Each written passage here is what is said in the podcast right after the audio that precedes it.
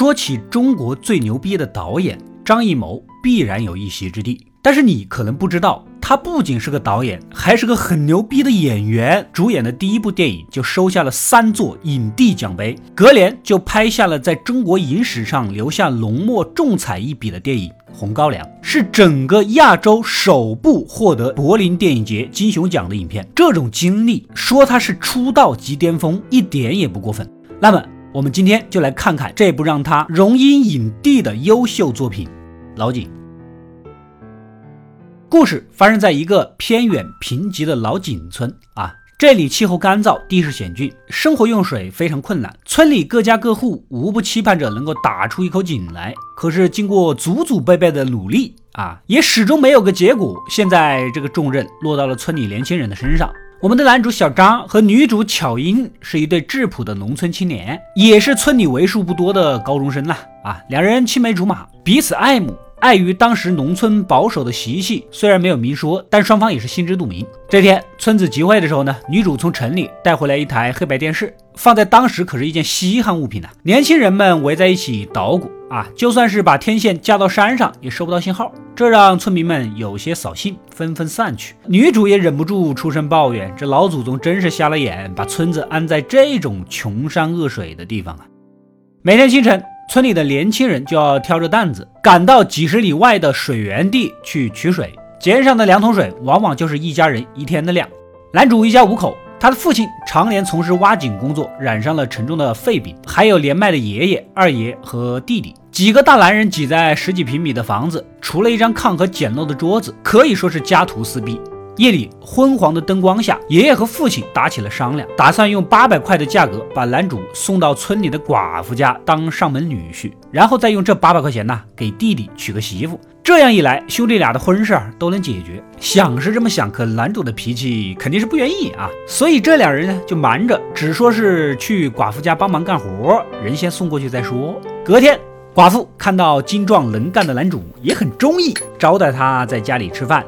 意有所指地说：“你吃饭那架势，真像俺秀秀他爹。”男主憨厚一笑，也不知道什么意思。直到对方掏钱要给他买衣服，后来寡妇他妈呢走过来，言语中要给他们张罗婚事儿，这才领悟过来，生气的转身就走。虽然也能明白爷爷和父亲的良苦用心，但是这当寡妇家的上门女婿也太说不出去了啊！况且自己也已经有喜欢的人了，怎么可能答应呢？于是当晚就找到女主商量，打算私奔，等生米煮成熟饭之后再回来。隔天一早，两人提着行李还没走多远，爷爷半道就把人截住了，拉回家大吵大闹，锅碗瓢盆碎了一地，痛骂他这个不孝子。男主是埋着头，只能沉默以对。就在此时呢，噩耗传来，他的父亲下井引爆炸药的时候没能及时爬上来，不幸丧命。一卷凉席裹着鲜血淋漓的尸体，弟弟放声大哭。男主失魂落魄，他父亲的亲兄弟二爷当年也是一名挖井人，就是因为失事了，在井底困了一天一夜，或许是因为缺氧伤了脑子的原因。得救之后呢，始终就疯疯癫癫的，对挖井这个事是深恶痛绝。等众人散去，二爷捡起地上的石头工具，投到井中。为了这样一口破井，村里的祖祖辈辈究竟牺牲了多少青壮男子啊？就这样。家庭的重担顿时压到了身为长子的男主身上啊！夜里，爷爷又提起了他和寡妇的婚事。男主心里明白，就算自己再怎么不情愿，为了一家人，也必须接受这段婚姻。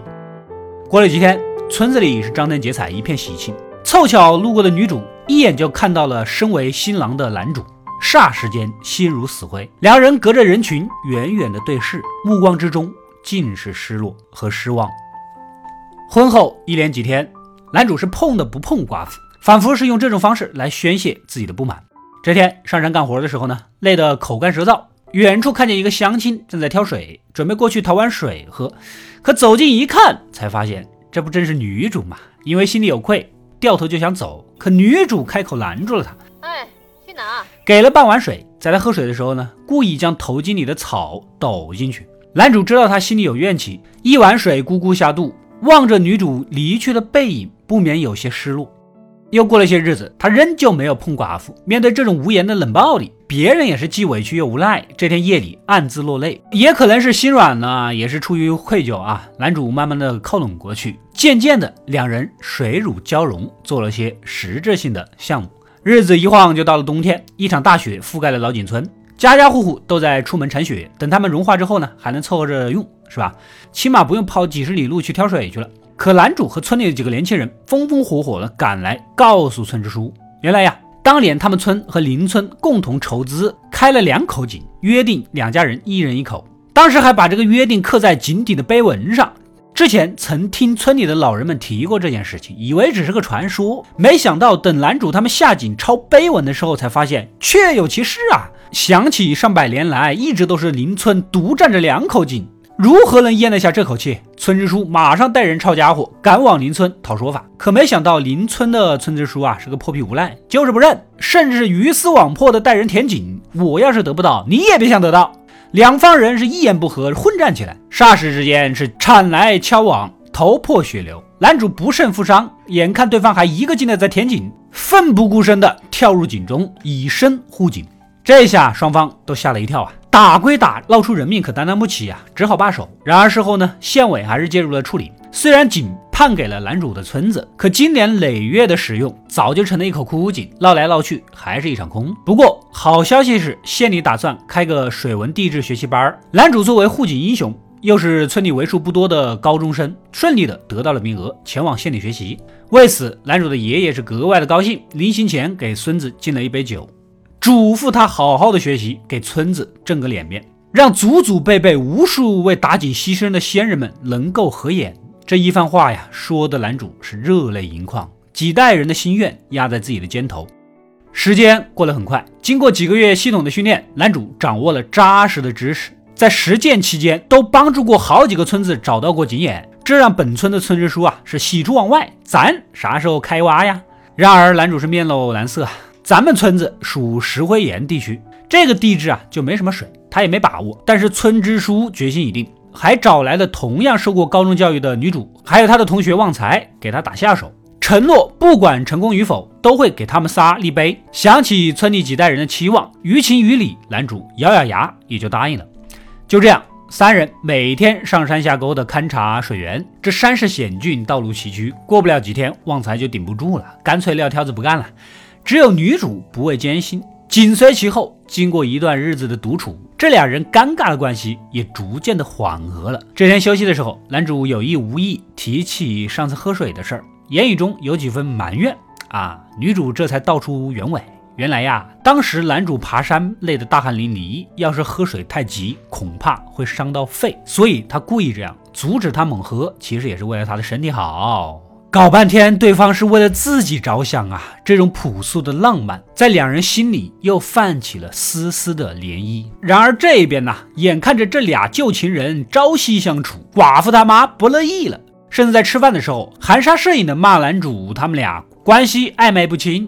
要是你今天不说个明白，你就别回这个家。男主本来就因为勘察水源的事情忙得心烦意乱，把碗一摔，不回就不回。正收拾东西，被寡妇温柔的拦下了。考虑到呢，她已经怀有身孕，只能暂时忍下这口气。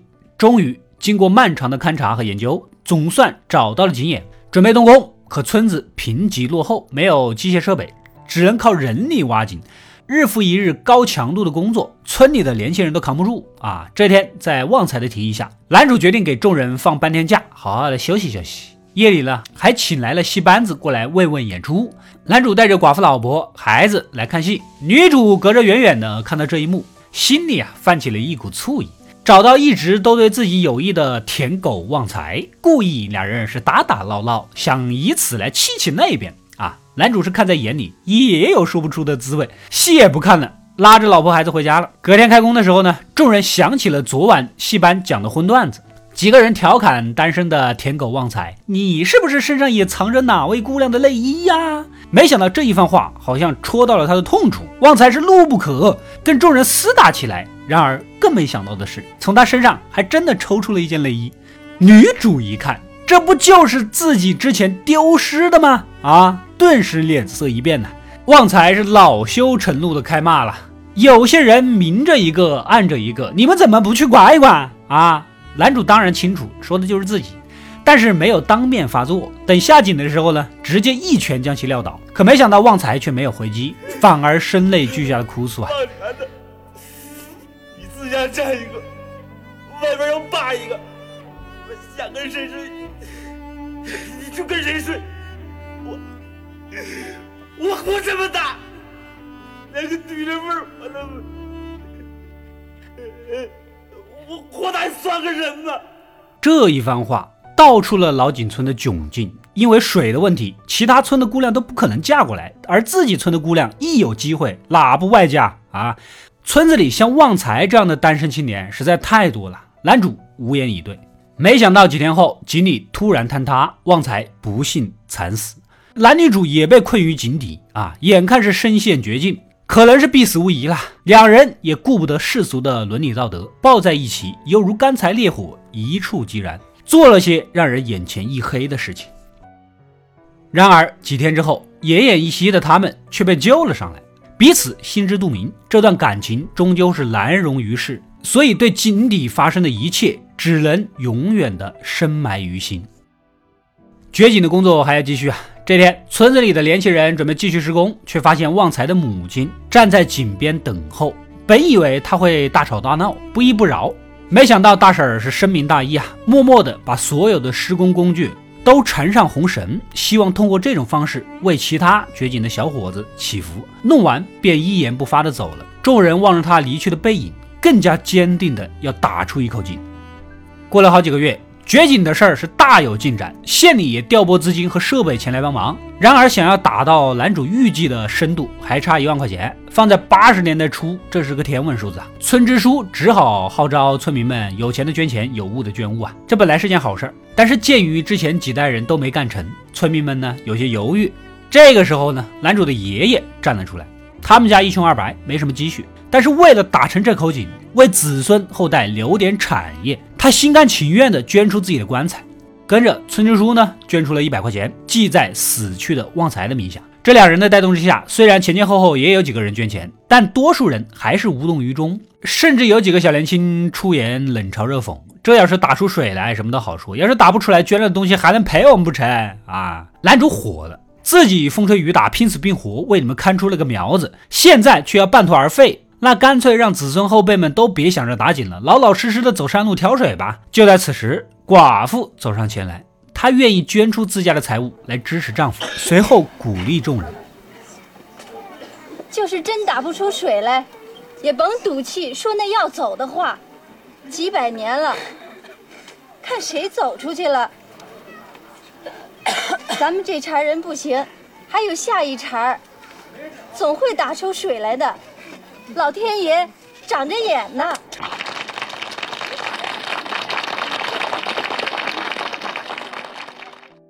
跟着女主也托人捐出了自己的嫁妆。此时的她已经走出了这片深山，打算去外面的世界闯荡。这是她告别村子前所做的最后一件事情。一群女儿家的都捐钱捐物，再拉扯还是男人吗？乡亲们积极的各自捐出了家中值钱的东西，总算是凑齐了。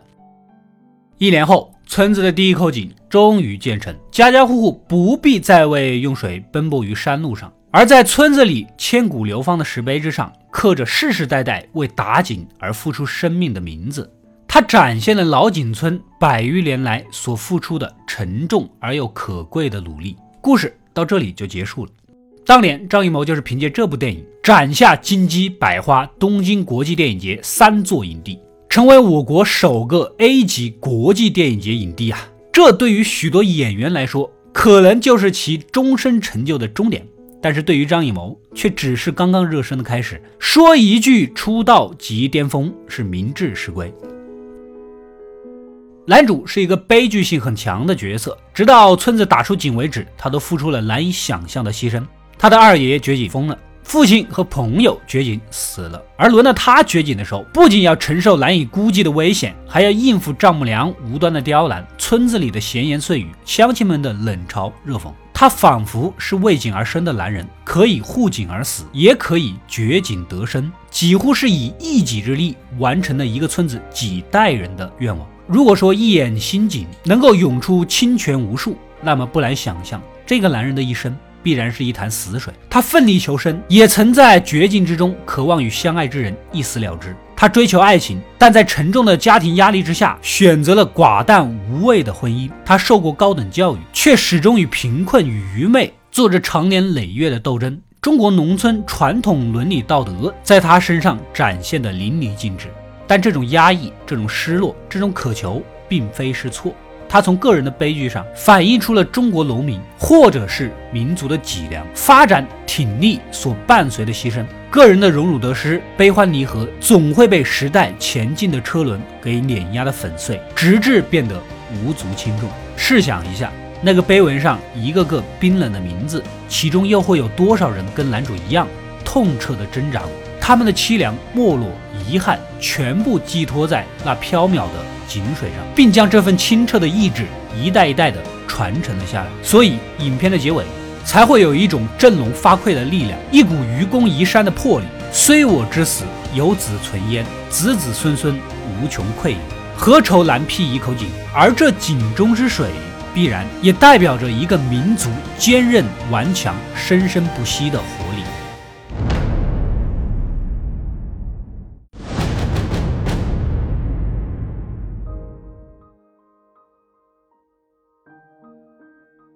我是阿斗，一个让你沉迷于故事的讲述者，浓缩电影精华，又不失它本来的魅力。扫描二维码，添加我的微信号，除了能第一时间收到推送，更有独家解读的视频等待你的发掘。扫描它，然后带走我。